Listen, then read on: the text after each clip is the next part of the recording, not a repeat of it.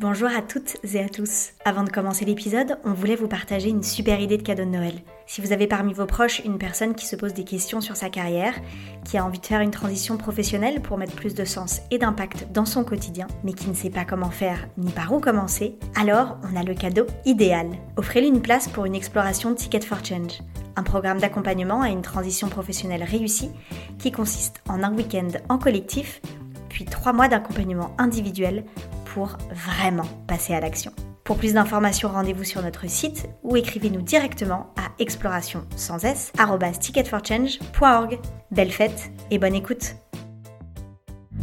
Bienvenue dans Vécu autrement, une série de podcasts réalisés par Ticket for Change et Grande Contrôle dans le cadre de l'événement de la rentrée les universités d'été de l'économie de demain. Je me suis toujours dit que c'était hyper important d'incarner le changement que tu veux voir. Je suis contente de voir qu'aujourd'hui, il y a vraiment des gens qui se posent ces questions-là et qui essaient d'y répondre pour de vrai. Dans ce podcast, nous vous invitons à découvrir les témoignages d'une sélection d'intervenants de cet événement. Avec Vécu autrement, nous vous proposons de ne pas attendre un éventuel monde d'après, mais d'agir aujourd'hui autrement. Je suis Philippe Taffin, je suis le directeur des investissements euh, chez Aviva France. Euh, donc en charge des placements de la compagnie d'assurance Aviva France qui représente à peu près euh, une centaine de milliards d'euros sous gestion. Le métier s'est un peu complexifié, mais c'est aussi enrichi par, par plein d'aspects tout à fait intéressants. La transparence aujourd'hui que l'on voit sur euh, les informations à l'intérieur des entreprises également est un élément qui pèse dans l'analyse qu'on a maintenant euh, des actifs financiers aujourd'hui. Et puis évidemment, euh, les enjeux aujourd'hui qui sont quand même très structurels, qui sont des enjeux quelque part un peu de survie de notre modèle, hein, de, la façon, de notre, la façon dont on vit aujourd'hui, de la société, de notre, notre bien-être aujourd'hui. On voit bien que euh, est en jeu avec les, avec les problématiques liées au réchauffement climatique.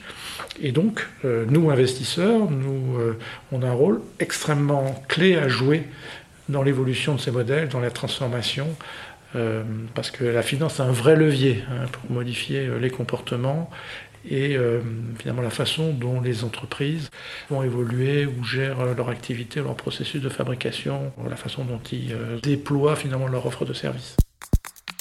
La question. Comment innover et intraprendre dans une banque d'investissement?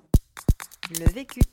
La COP21 et les accords de Paris en 2015 ont été vraiment un tournant en fait euh, dans la prise de conscience de l'ensemble des investisseurs qu'on ne pouvait plus continuer à améliorer les choses de façon euh, modérée ou pas suffisamment rapide parce qu'il y, a des engagements qui ont été pris. Hein. donc à partir du moment où on prend des engagements, ben, quelque part, il faut quand même essayer de s'y tenir.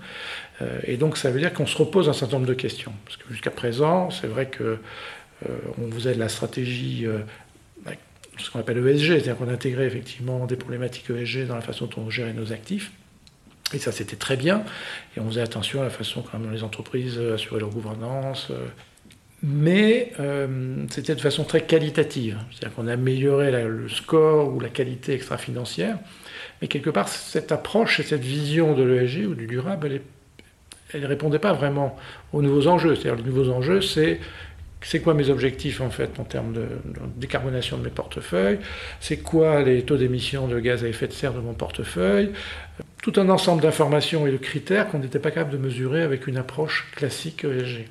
Et c'est là où la finance impact intervient, c'est-à-dire faire évoluer les portefeuilles vers des portefeuilles euh, plus respectueux finalement de critères extra-financiers, que ce soit sur des volets sociaux ou le volet environnemental.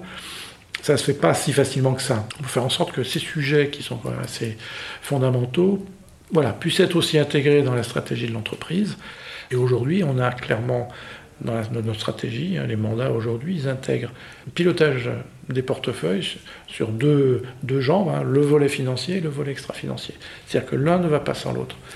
Donc ça, c'est en, l'espace de, de 4-5 ans, en fait, toute cette transformation, elle a eu lieu. Et aujourd'hui, toute l'entreprise est vraiment en mouvement autour de ces sujets-là, puisque, puisqu'aujourd'hui, même dans les plans euh, triennal de l'entreprise. Maintenant, on intègre des objectifs euh, en matière d'investissement vert, des investissements en termes de réduction de l'empreinte carbone de nos portefeuilles. C'est plus uniquement au niveau de la direction des investissements que ça se passe, c'est vraiment au niveau de l'entreprise. Premier apprentissage. Faire travailler la RSE et la finance main dans la main. On a vraiment travaillé la main dans la main. Et ça, ça a été d'autant plus facile qu'on a travaillé sur des projets concrets. Par exemple, le premier fonds qu'on a lancé euh, Aviva Impact Investing France avec, avec INCO en 2014. On l'a co-construit avec la, avec la RSE. C'est-à-dire qu'à l'époque, en fait, on implémentait des stratégies ESG, des stratégies durables dans nos portefeuilles. Hein. Mais ce que je voulais aussi, c'est qu'on incarne davantage, disons, l'implication, l'engagement de la société d'Aviva France en matière de finances durables. Et c'est vrai que quand on dit que le score d'un portefeuille il est de 6 ou il est de 5, ça ne parle qu'aux financiers. En revanche, si on dit que je vais financer euh, Phoenix, voilà, qui lutte contre euh, le gaspillage alimentaire, quand je finance euh, Castali, qui lutte contre effectivement les bouteilles, le plastique des eaux minérales, etc., etc., Là, on est dans un investissement qui parle. Alors, on peut mesurer l'impact et en même temps, on est sur des, sur des sujets d'entreprise, sur des projets qui sont précis et qui sont alignés avec un objectif de développement durable. Et donc, euh, c'est ça qu'on a voulu faire.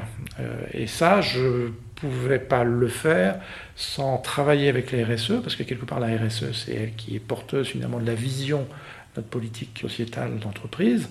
Et donc je, voulais bien comprendre quel était notre ADN. On a trouvé quelque part notre propre voie à travers ça, donc en, mettant en commun voilà, notre vision d'investisseur et notre vision finalement de ce que c'était que la RSE. Et donc on l'a co-construit, et donc évidemment avec les équipes. On a construit ce fonds, on a construit une gouvernance. Donc euh, ce fonds, en fait, euh, c'est bien INCO qui le gère, mais il y a un comité d'investissement auquel participe l'équipe RSE l'équipe d'investissement au cours de laquelle en fait, les entrepreneurs viennent présenter leurs projets. Donc on est capable d'accompagner voilà, les bons comme les mauvais moments. Deuxième apprentissage. Co-construire des modes de financement hybrides innovants avec les bons partenaires. On avait une problématique qu'on avait déjà identifiée euh, avec, euh, avec La Ruche, avec Bruno Rimbert. On avait des entreprises qui sortaient de la fabrique à qui touchaient des prix. Et puis ensuite, euh, bah, elles partaient. Elles allaient avoir besoin finalement de se structurer, de se mettre en ordre de marche et puis de faire cette première levée de fonds. Et on, quelque part, on n'était pas là.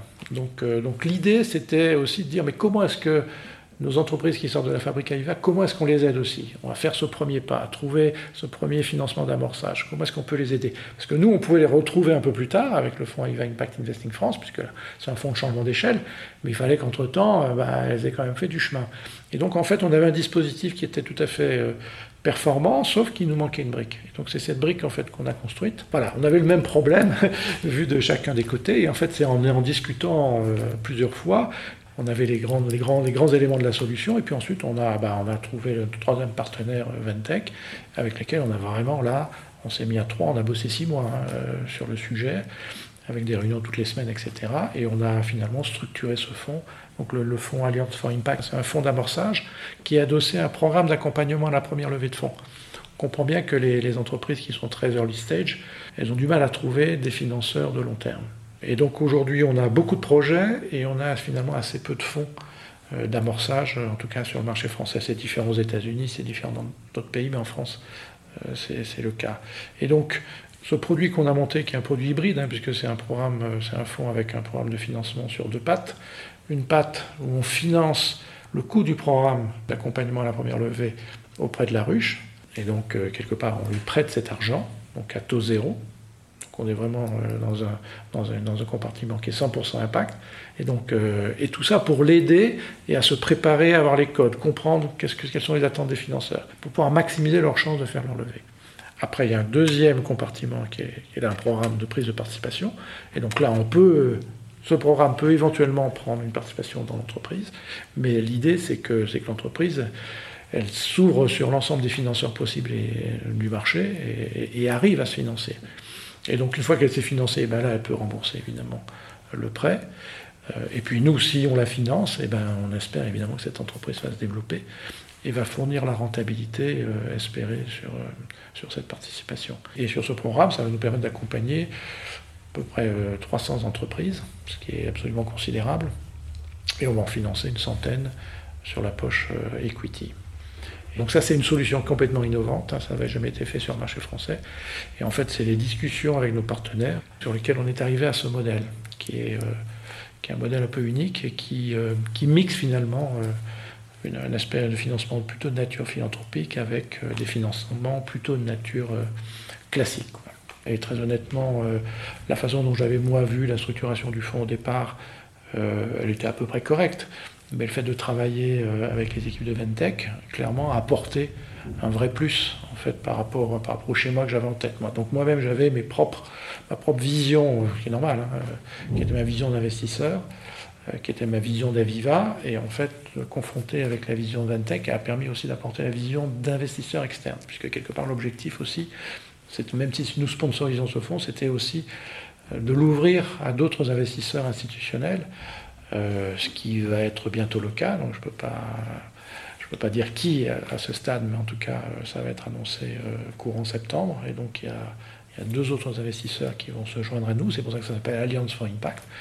Ça s'appelle pas Aviva, ça s'appelle Alliance parce qu'en en fait ce modèle, on pense qu'il est pertinent pour, pour répondre à la problématique en question, hein, donc de permettre à plus de jeunes entrepreneurs euh, voilà, en phase d'amorçage euh, voilà, de trouver des financements. C'est un modèle qui tient la route. C'est pas le seul, hein, mais et donc quelque part on voulait aussi ne pas être les seuls euh, pour que ce modèle il, se développe, il se diffuse également. Troisième apprentissage. Croire en son projet. Moi, je pense que la première, la première condition, j'aurais presque tendance à dire la seule condition, c'est de, de, croire, de croire en l'idée qu'on a. Parce que par exemple, ce fonds Alliance for Impact, en réalité, ça faisait déjà un moment que j'avais des. J'étais en train de réfléchir sur des problématiques de changement d'échelle, sur des problématiques euh, de mixer finalement des types de financement, euh, donc des financements avec euh, des rendements très faibles, type philanthropique, avec des financements plus classiques pour des investisseurs classiques et institutionnels. Et j'avais eu voilà, des projets, j'avais eu d'autres cas qui s'étaient présentés, j'avais un projet de travail avec une fondation euh, sur lequel j'ai passé pas mal de temps. Euh.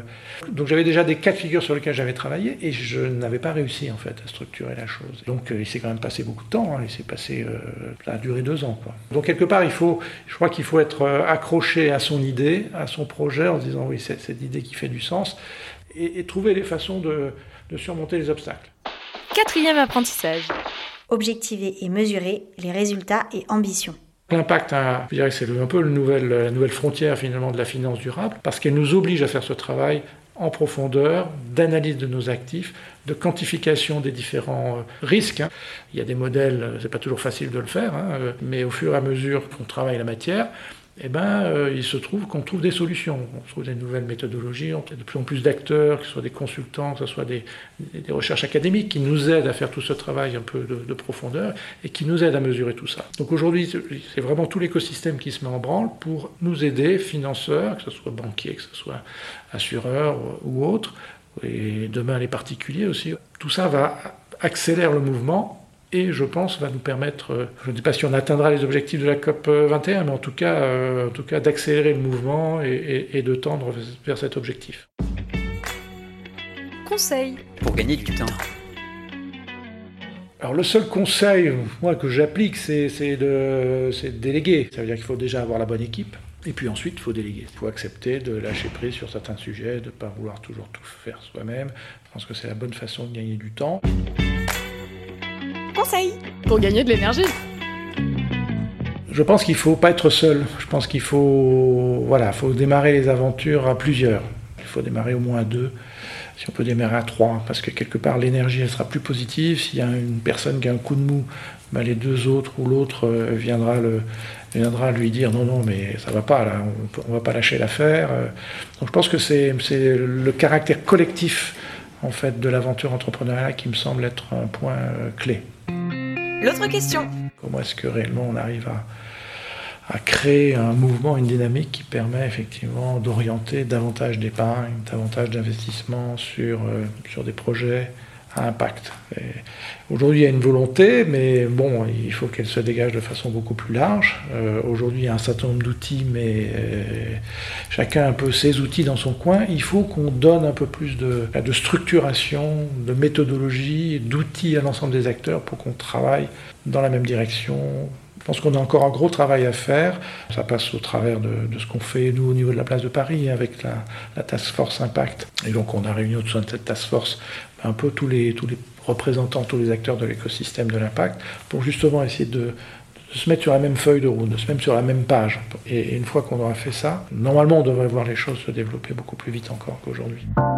Vécu autrement, un podcast réalisé par Ticket for Change et Grande Contrôle dans le cadre des universités d'été de l'économie de demain. Aux côtés de notre intervenant, c'était des centaines d'acteurs de changement qui étaient présents à cet événement pour ne pas attendre un éventuel monde d'après, mais agir aujourd'hui autrement. On vous en fait découvrir quelques-uns. Je suis responsable transformation pour euh, l'entreprise Radial. On est une ETI française, présente un peu partout dans le monde. On vient de définir notre raison d'être. Et justement, on est en pleine définition de, quel type de transition on peut enclencher, nous, comment on peut être acteur et comment on peut être acteur avec euh, tout notre système. Évidemment, nos fournisseurs et nos clients. Notre raison d'être est, autour de, la connexion des hommes et de, permettre le, rapprochement des hommes. Il y a des choses évidemment qui se font déjà euh, par rapport à la transition verte, à, notre, à la limitation de la consommation des ressources, de l'énergie. Euh, ça, c'est en place depuis quelques années. Euh, ça vit un petit peu sur tous nos sites, mais on veut aller bien au-delà de ça. On veut participer à une vraie transition, en fait. Hein. Et euh, aussi bien pour le business qu'auprès des populations sur les territoires où on est déjà présent, parce que ça compte beaucoup pour nous.